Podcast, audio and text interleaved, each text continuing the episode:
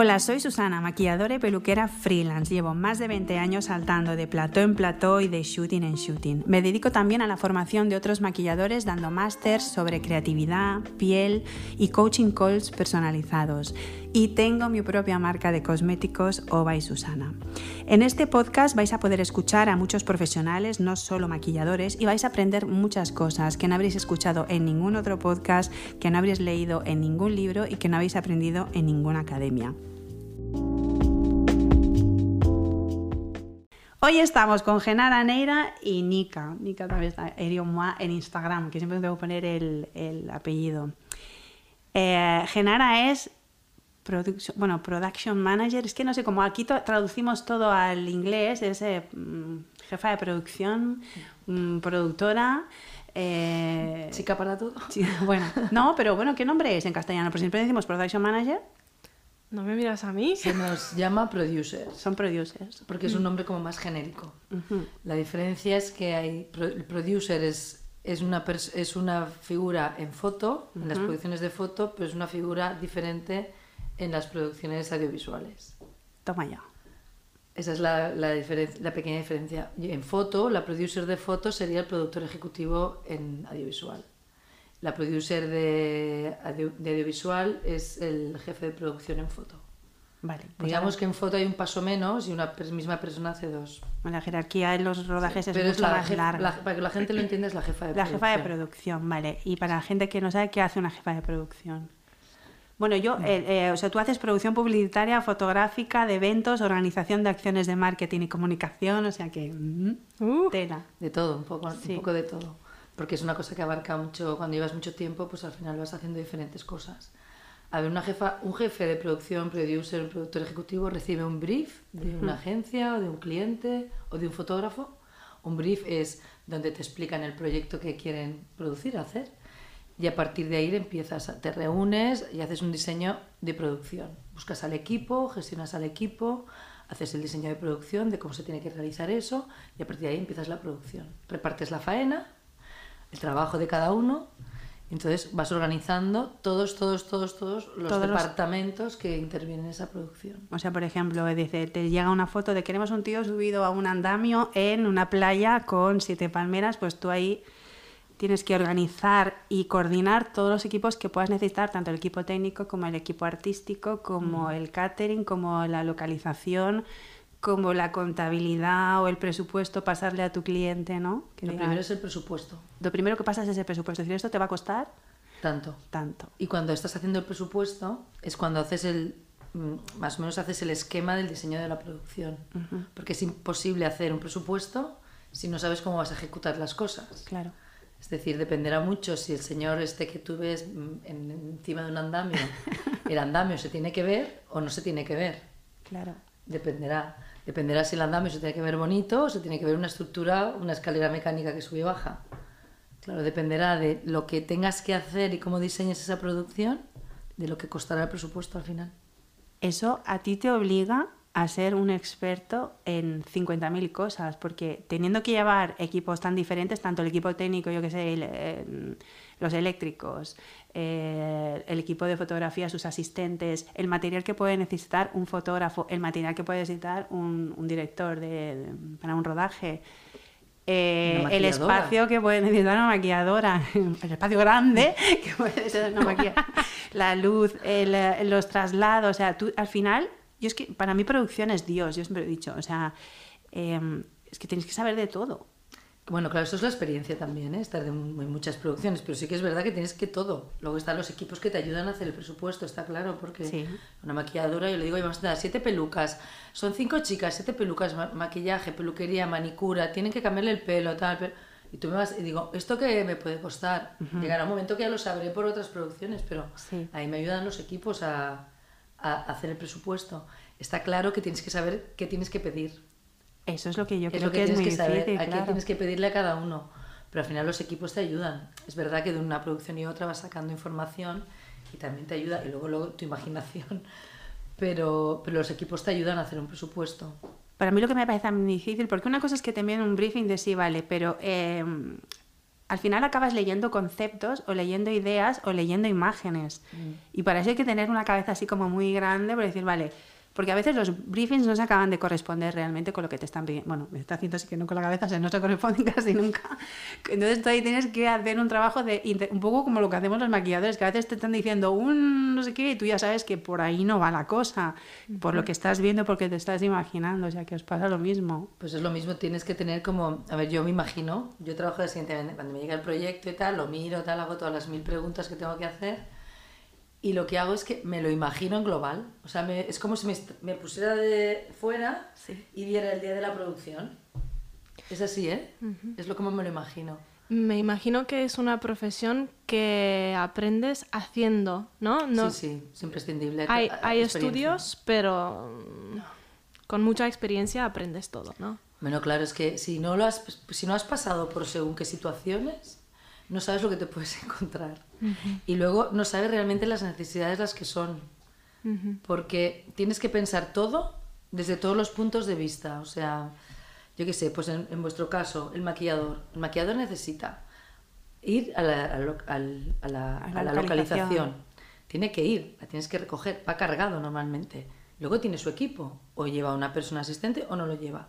Tiene unas horas de trabajo y allí en la localización necesita unos espacios, necesita tener luz, tener o un espejo, una silla, espacio para sus cosas, las regletas, el no sé qué, que muchas veces no las dejamos, pero se las quitan antes, pero tiene unas necesidades si- simplemente de producción, de situarse allí.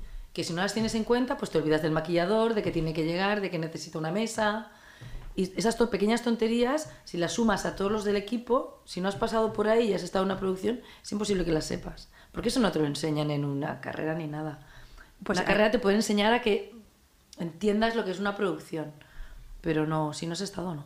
O sea, tienes que empezar asistiendo también como nosotros, es decir, bueno, esto lo vives, lo vas viviendo, entonces vas viendo cómo funciona la cosa, cómo Sí. coordinas equipos eh, y cómo coordinas egos y cómo coordinas, porque yo a veces, a veces, no, además pienso que es un trabajo muy difícil, porque ahí cuando estás en una localización cinco días hay problemas técnicos y cosas de yo que sé, no hay luz, eh, la modelo, no sé, pueden pasar 50.000 cosas, falta una chaqueta que se ha quedado en no sé dónde, ahora piden un calcetín azul.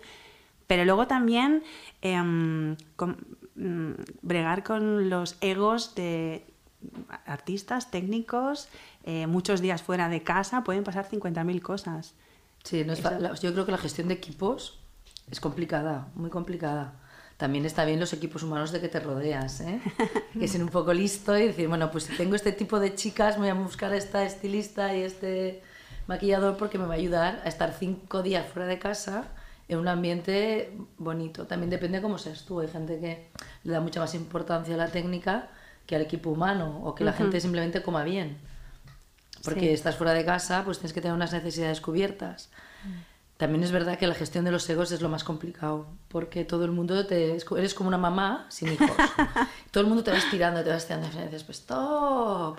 Porque es normal, todos tienen necesidades y tú eres como el centro de, Bueno, de la atención. todo el mundo va a producción. Exacto, yo creo que eso también se aprende con el tiempo, ¿eh? Pues a, gestar, a gestionar equipos también es una cosa que tienes que llevar algo innato, pero también al final cuando acabas conociendo a uno de aquí dices, mira, este si lo tratas así va a estar contento todo el día.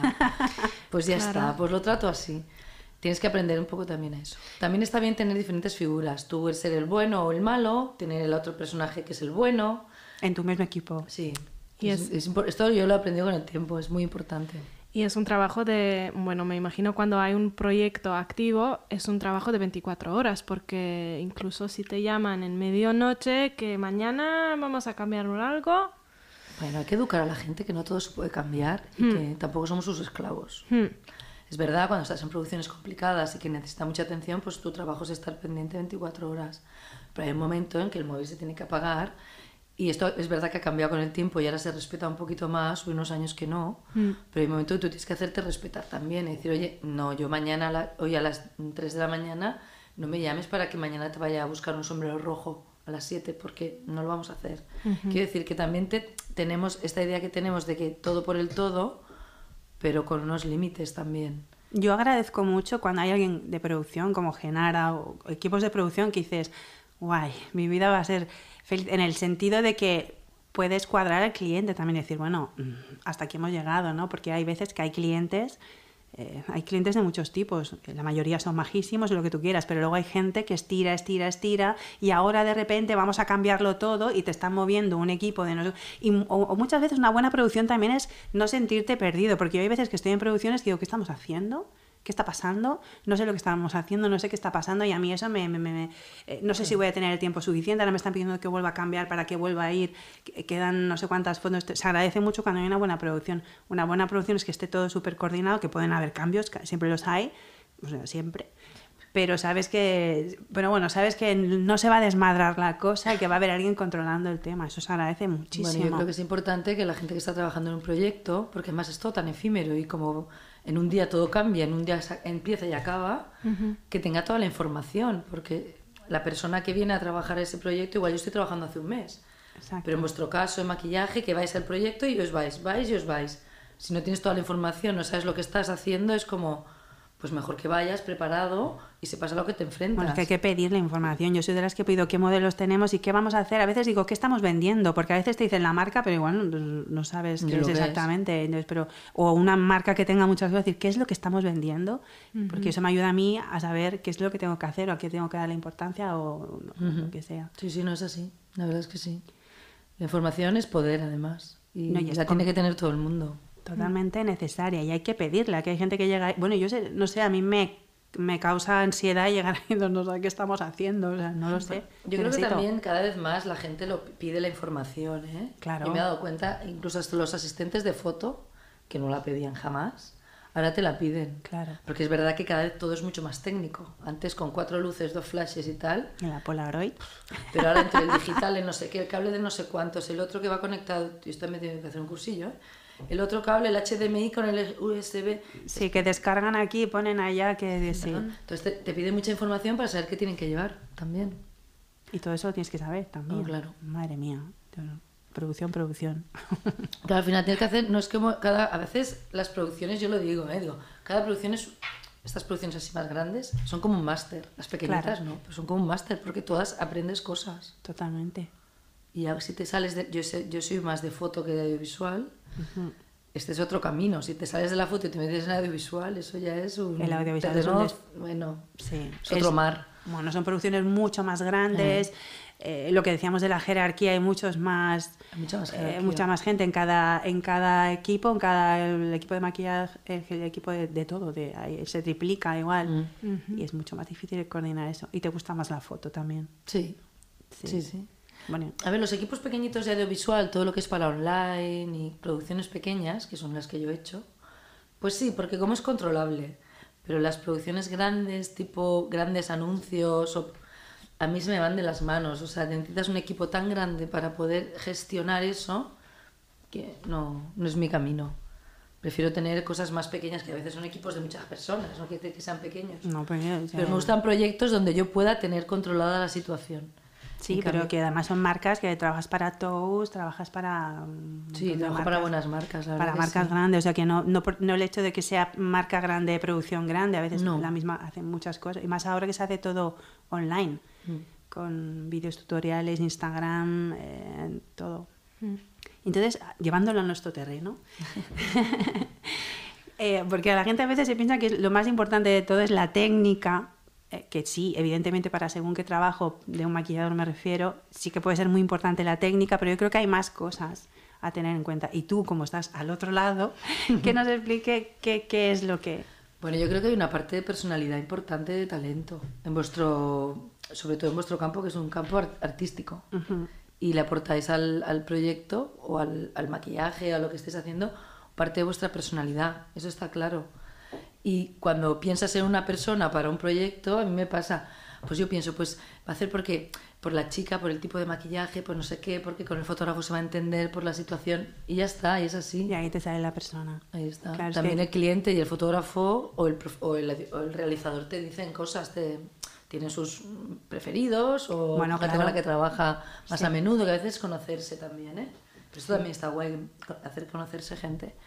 Pero yo creo que es la persona y su forma de trabajar lo que te lleva a una a otra. Y hay gente muy, muy buena con la, y muy reconocida con la que no trabajaría. Y gente que es, a lo mejor, ah, pues esta chica tampoco, no sé, X, ¿no? Pues bueno, pues no, pues hace su trabajo muy bien hecho. Entonces, cada cosa, cada proyecto tiene sus necesidades. Has dicho una cosa muy importante, creo, es aportar. Mm.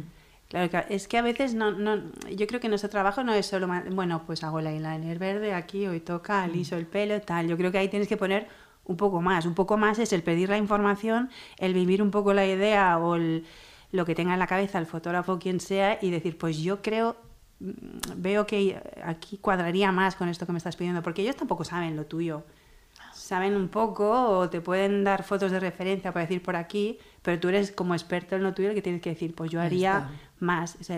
hay que aportar y no tener miedo a... Nika me dice que sí todo el rato. Sí, no, es verdad, es verdad. Bueno, eh, no hay que tener miedo, yo creo, a aportar y luego hay que saber parar también. Cuando dicen, no, no, esto no me gusta, vale, pues no te gusta, que hacemos otra cosa. Pero esto en todo, ¿eh? Porque el ego pero que esto con los maquilladores también es, muy importante. decir, tú vas ahí con tu idea de voy a hacer el moño de tres plantas con un final de no sé qué, y tú vas ahí con tu moño de tres plantas que te y luego te dicen, pues no, esto no cuadra nada. Pues saber decir, vale, pues, pues nada, ya haré el moño de tres plantas otro día en otro sitio y no enfadarte o no ponerte de, bueno, de, decir, bueno, ponerte de culo, que luego me riñen cuando lo digo. Eh, con, eh, pues eso, pues saber adaptarte, decir, vale, no es por aquí, pues no pasa nada, nos olvidamos, voy por allá y no pasa nada. Y saber sacarle también el, eh, el chuco a eso y darle la vuelta. Bueno, y también ver que igual aprendes algo que no tenías pensado. Siempre pasa. Siempre pasa, que a veces... Pero creo que eso es importante, escuchar también al que te está pidiendo las cosas, que a veces van muy desencaminados y no saben pedir las cosas. Pues también es vuestro trabajo probamos esto, venga, va. Y al final lo sabéis con la suya. Bueno, yo a las modelos siempre les digo, ¿eh? Ganáis casi el 90% de las veces. Siempre, yo cuando salgo de vestuario que las tengo maquilladas y tal, digo, vamos a vender esto. Y siempre les digo, vamos a vender esto. O sea, la actitud de ellas de, uh, uh", de hay que venderlo también, mm. porque Ah, claro, ellos a veces, si las ven salir con los medio rulos que tú no sacas hasta el último momento, ¿eh? me va a decir que no, y, está bien, pero no está acabado del todo, pero tú no lo acabas del todo porque sabes que en dos ventoladas te vas a quedar sin, y es como un proceso de, ¿y esto se lo quitas? No, hasta el último momento no. Pero bueno, hay que saber venderlo también, o sea que al final estamos vendiendo también. Hmm. Nika se queda muy pensativa, no nos dice nada. No, estoy, no, no, estoy, estoy eh, ¿cómo se Chupando la información. Absorbiendo la información. bueno, un poco era eso, la selección de, profesionales que tienes que hacer, que eso te obliga a saber el trabajo de cada uno, que a mí me parece dificilísimo. Y a la gente, por ejemplo, que quiere trabajar con productoras, em, ¿qué le aconsejarías para mm, meterse en contacto con la gente? Eh, ¿Pero para trabajar en producción? A ver, eh, es, no sé, es que es complicado porque yo creo que lo principal es intentar entrar a trabajar y a ir a una producción, porque mucha gente entra, ir a participar de una producción pero sin aspirar a nada. Porque mucha gente cree que es muy fácil y que lo va a hacer y que es lo suyo y luego mm, a la segunda ven que no es lo que querían y que quieren estar en otro de los puntos de otra de las partes del equipo. Mm. Y yo creo que entraría a probar. Yo empecé pues haciendo prácticas, bueno, haciendo producciones para un fotógrafo, pero sin un duro. O sea, a ver, probando a ver si realmente es lo que me gustaba y luego estar de asistente de producción. Es lo pues un poco como nosotros. Como todo. Es, la historia tuya, ¿no? Tú empezaste en una productora, si me acuerdo bien. Yo trabajaba de secretaria de un productor, de secretaria personal de un productor en la productora de cine, Octubre Producciones. Mm. Sí, y, eh, sí, y estaba del productor, hostia, eh, espero que no, estaba que no podía más. Y yo recibía los currículums de los maquilladores y entonces empecé, porque yo no sabía que aquello era una profesión, yo pensaba que yo veía los créditos de las revistas, pero no acababa de entender muy bien por qué ponía maquillador, no sé qué. Entonces empecé a ver los currículums y pensé, coño, pues si hay gente que vive de esto. Y yo siempre lo había hecho, pero sin, sin saber. Y ahí empecé yo a investigar qué es una agencia, qué es, qué es, eh, qué es esta academia, qué es esto, qué es un, mm. asistente, qué es... Y ahí empecé yo a mirar hasta que le dije a mi jefe, chao pescado, me voy a... Y piqué peor una agencia, sí. Pues mira. Sí, sí. Este sector necesita que sepas lo que estás haciendo y yo creo que tienes que aprender desde abajo. Mm es verdad que hoy en día existe una carrera de producción audiovisual, algo así se llama, ¿no? Comunicación audiovisual. Comunicación audiovisual, sí. Pero que realmente yo ya he tenido tres asistentes que vienen de esa carrera y no saben absolutamente nada, porque es una carrera mucho más creativa, dirigida a hacer guion, a, hacer, a gestionar otro tipo de cosas, pero no sabes ni hacer un presupuesto, no sabes ni, los ni las partes que interceden en una, en una producción, no sabes que para seleccionar una modelo tienes que hacer un casting, no sabes cómo se hace un casting, te dicen un callback y no saben lo que es, o sea, con lo cual al final dices, vale, has estudiado, te has te has situado, porque todos hemos estudiado una carrera, pero o una carrera o un, grado o lo que sea, pero realmente no, no, sabes lo que es hasta que no estás ahí. Con lo cual, tener muy poco ego, querer currar y querer aprender. Y entonces, llamar a una puerta y decir, oye, ¿puedo hacer prácticas con vosotros? Y ir a tres o cuatro producciones a ver qué pasa. por ejemplo, ahora no me, me, encuentro que no tengo gente así. Y a veces necesitas a alguien que te ayude, pero dices, bueno, pues que tiene que venir alguien a aprender y no no diciendo, no, sí, pero es que cobro tanto al. Luego están las tarifas, ¿no? Tanto al día y tal. Dices, ¿pero qué experiencia tienes? No, es que acabo de estudiar. Ya, pero es que no sabes ni a quién tienes que llamar para hacer una cosa. Claro, te tengo que estar diciendo yo lo Hay que empezar desde abajo. Como en este tipo de curros hay que empezar desde abajo. He dicho curro, no trabajo, pero bueno. no, es verdad, como vosotros, o sea, es imposible llegar a ser una maquilladora buena o maquillador si no has trabajado con otro. Porque todos esos trucos, todo el saber foie, el llevar las cosas, cómo organizaros el material, cómo empezar a, maquillar. Porque claro, habéis ido a la escuela, ¿sabes? Pero cuál es el proceso, cómo tienes que preparar la piel. Mm. más vale que lo veas en 10 que no en uno, ¿no? Mm. Claro, y entonces tú ahí coges tu En el tiempo, pero no, no es lo mismo tener dos horas para maquillar a una chica que, lo que, que tener 15 minutos y alguien detrás ¿Cuánto te falta? ¿Cuánto te falta? ¿Cuánto te falta? Cinco minutos ya al minuto. ¿Cuánto te falta? Cinco minutos y están estirando el pelo. O sea, es que sí, sí. la presión, gestionar la presión, hay que saber gestionarla también. Y tienes que, eso es algo que tienes que aprender. Por eso es mejor empezar desde abajo, porque si empiezas ya arriba y haces una cagada, es que, bueno, es, que es difícil. No vuelves más. Sí. No, pero arriba es difícil. Es difícil empezar, siempre ayudando a alguien y es la mejor manera de, pues eso, ver cómo te desenvuelves, cómo hablas con producción, si, eh, cómo te desenvuelves en un set, que es que eso es muy importante. Cuando estás a, que te están diciendo dos minutos, dos minutos, dos minutos, ¿cómo resuelves esto? Hmm. ¿Cómo lo resuelves a nivel técnico, decir qué haces y cómo lo resuelves para decir... Eh, no le doy un bocado a nadie. y asistir a, si es posible, asistir a gente diferente, porque cada uno tiene su manera y tienes que encontrar el tuyo. Mm, porque incluso sí, el sistema que usa la persona a quien le estás asistiendo mm, no acaba de gustarte. No, y que de cada uno coges cosas. Yo cuando empecé que pique puerta para trabajar, claro, yo dije, ¿tú y tú? ¿Y tú quién eres? Digo, pues yo nadie, yo quiero aprender. claro, porque yo está Pepa aquí, hola. Eh, pues yo ayudar, pues, pues de mm. asistente, vale, guay, pues entonces claro, ni Instagram ni nada de nada, y era pues te vas para aquí, pues te vas para allá, disponibilidad absoluta, mañana a las 7, ¿dónde? Ya, venga, voy. Y ya está, y empezar. Es que no, no hay otra. Y te, os escribe, te escriben a ti, bueno, al Geranio Rojo, que me encanta. La productora. Genara Genario. sí, llama rojo, los labios rojos te escriben para, para, decirle a la gente, mm, porque hay gente que escribe mails que dices, no, no te va a leer el mail en la vida, pero ¿qué, qué le dirías a un maquillador para que te enviaran? Me mandan, normalmente te mandan mails de, hola, soy tal, quiero trabajar. Pues yo qué sé, yo creo que a veces más vale caer en gracia ser gracioso, no sé. A veces no sabes por qué abres un mail y otro no. Y a veces en vez de decir, ah, mira este, qué mono. Yo qué sé, tienes feeling de cómo te dicen las cosas. Claro. Pero vamos, no hay que cansarse, hay que rotar, porque yo igual hoy no necesito a nadie y estoy ahí que ni lo miro. Exacto. Y de repente el día que me pongo, aquel día llega una, digo, anda, mira, pues esto, no hay que cansarse. Hmm. Ni pensar, es que ya te he escrito tres veces y no has dicho nada, pues hijo, lo siento. Igual no era el momento, lo que hablábamos en, en, otro podcast que hemos sí. que, tú no sabes en el momento que a esa persona le llega. Igual estás, pues eso, en medio de una producción, encima de una montaña y no estás para mirar los mails que te han llegado, estás en otra cosa. Y luego el día que estás en mm. tu despacho, eso no lo sabes, a que puedes volver a enviar. A mí no me molesta que me manden y me remanden y remanden. la, gente, ¿La gente todavía viene a picar la puerta? No, muy poco. Muy poco. ¿Y es algo que aconsejas o no aconsejas? No. No, porque ahora... Tal y como está hoy en día. Claro. Hmm. No aconsejo porque hoy en día es muy intrusivo. Antes no lo era, antes estábamos acostumbrados a que te picaban, hola, mire, le vengo a vender, soy mensajero, le vendo, a te pican y es como, que vienen a mi casa ahora. Claro. Tu despacho, ¿no? Porque estás ahí con 300 aparatos a la vez, parece que te va a salir los ojos, y te pican, te tienes que parar, no tienes que dejar todo.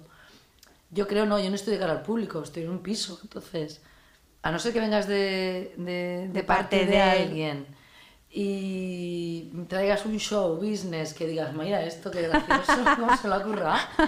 No lo no aconsejo porque además es perder el tiempo hoy en día cuando tenemos mail, Instagram, Claro. Yo creo que Instagram y los, las redes sociales es una manera bastante de acceder a la gente, ¿eh? Mm. porque es una comunicación que si quieres la sigues y si no, no. Yo creo que no hay que ser intrusivo tampoco, pero si ves un trabajo que te gusta, oye, mira, en vuestro caso, soy asistente, si alguna vez necesitas a alguien, entonces Claro. como, es como dulce. Ujú. Claro, si no estás todo el día recibiendo, yo no recibo todo el día cosas de estas. No, todo el día tampoco. Pero, Pero, bueno, creo que es una manera también. También estudiar un poco a quién te estás dirigiendo, no puedes dirigirte a todo el mundo igual. Aquí no puedo hablarle a todo el mundo igual, o sea, no, no es lo mismo hablar con un tipo de profesional que sabes que está que es de una manera a otro que es de otra. Claro, lo mismo un O sea, también hay que estudiar un poquito a quién te diriges lo que te, y cómo te vendes. Yo creo que eso es principal. No, totalmente, eso lo habíamos hablado hace nada, que Sí, tienes bueno. que eh, o estudiar la marca, estudiar, en- eh, eh, vamos, eh, ver qué hace esa marca, ver qué hace esa productora, porque si te envío un mail diciendo, me encanta lo, lo- el momento wedding planner, dices, ¿qué me estás contando? Por eso, y tienes que, el, que, que se vea que hay un interés y, y que te lo has mirado y que te lo has currado, eso ya dice más de ti también. A mí a veces me mandan currículums. Es que he visto tu web y me encantan tus trabajos porque se nota que son tan creativamente activos y les contesto. Es cuando te empiezan a- de hecho, es una frase mal. Y les contesto. Partimos de la base de que yo no soy la creativa, ni el fotógrafo, ni el artista. Yo soy la productora. Y sí, tengo unos trabajos bonitos, Muy bonitos. de grandes profesionales con los que colaboro. Y estoy muy orgullosa. Pero la idea, de idea creativa no es mía. Con lo cual a mí, entrame por otros sitios. Pero claro, pero eso ya dice mucho de notas, o sea, no sabes a quién estás escribiendo. O sea, Sí. Es que eh, la gente no sabe qué es productora. A partir de ahora ya lo van a saber. A la partida lo sabrán clarísimo. Y lo, que es una buena productora, que no es lo mismo. Productoras también hay Gracias. muchas. Y de tu trabajo, ¿qué es lo que más te gusta? Buah, me gustan muchas cosas, me gusta mm, la estrategia y luego relacionarme con la gente. Pero sobre todo la estrategia de cómo esto lo llevamos a cabo. O sea, el momento ese de, de cómo, madre de Dios, cómo vamos a salir de esta. Esto es lo que más me gusta. Y luego relacionarme con los equipos. Eso es lo- y poder organizar bien. Y sobre todo me gustaría tener más tiempo para poder organizar las cosas. Pero como no hay, pues nada. Pero sí me gusta esto, tener la familia, que son los equipos, y sobre todo el, la estrategia. Quizás es lo que más me gusta. Si no te gusta eso, no puedes hacer el trabajo de productor. Puedes hacer de asistente, puedes de colaborar, pero puedes hacer de segundo o tercero. Pero si no te gusta la estrategia de crear, de poner la máquina en marcha, es difícil que puedas ser pro- productor ejecutivo o pro- producer o como lo quieras llamar. Porque claro, tienes que tener en cuenta tantísimas cosas que... Claro, es la visión global. A mí me Mm. parece muy difícil. Mm. Vamos. Básicamente es eso, ¿eh? Es una visión global. A veces me llaman amigas, productoras, y me dicen, ¿pero esto cómo lo harías? Digo, pero tú has puesto al otro lado. Sal, sal de ahí de la habitación y ponte fuera. Claro. A ver qué necesitas desde fuera. Y dice, ay, pues es verdad, vale. Porque nos ofendemos ahí en una cosa. Y hay que verlo con perspectiva. Exacto. Y ya está, eso. Y que es divertido en el fondo, es muy divertido. Bueno, yo, yo me lo paso muy bien contigo. Yo también, la verdad que sí. Bueno, además agradece cuando hay un buen ambiente de trabajo y Cuando porque bastante trabajamos ahí con presión como para ponerlo más difícil. Entonces, pues sacarle hierro al asunto y saber un poco, pues venga, va, pues los ratitos que tenemos de jiji, pues, pues tenerlos. Esos vinos al acabar. Esos vinos al acabar, Pues. No, no, pero es que, es que si no, es imposible pensar que a veces puedes estar 18 horas en una producción. Hoy, mañana, pasado. La semana pasada estuvimos en una que Sí. estuve cinco días que dormí cinco horas al día. Sí, se acaba creando como una especie de microcosmos Sí. en cada producción que acaba siendo como, como una mini sociedad. Sí. En cuatro, es como, es tu, en ese momento es tu mundo, tu familia, tu todo, ¿sabes? Vamos a comer, vamos a cenar, no sé qué, mañana, las- y todos sufrimos las mismas cosas y es como un mic- una micro sociedad. La misma colonia, las mismas cremas, todo. Claro, es así. A mí me pasa a veces después de estos proyectos que son más largos que al final miras a una persona que hace una semana no la conociste, pero te parece un amigo que ya lo conoces. Sí, Esta familia ya. sí. No, somos medio familia, es la una. Pues, eh, tú ¿Tú te crees que mi hijo lo que me ha dicho? Claro. Te cuenta su vida y dices, al día siguiente ya me he olvidado. Pero te lo cuentas porque te tienes que desahogar, claro, al final son muchas horas. Sí. Y esto es lo bonito también. Y luego pues dar vueltas por el mundo. Eso, viajar y conocer gente. Somos gente afortunada. Somos unos estresados, pero somos gente afortunada. que es verdad. Pues nada, muchas gracias. Creo que lo dejamos aquí. Gracias también, a ti. es que con todo el mundo que se sienta aquí tardaríamos horas, me parece. Muchas gracias. A vosotras. A ti, Susi.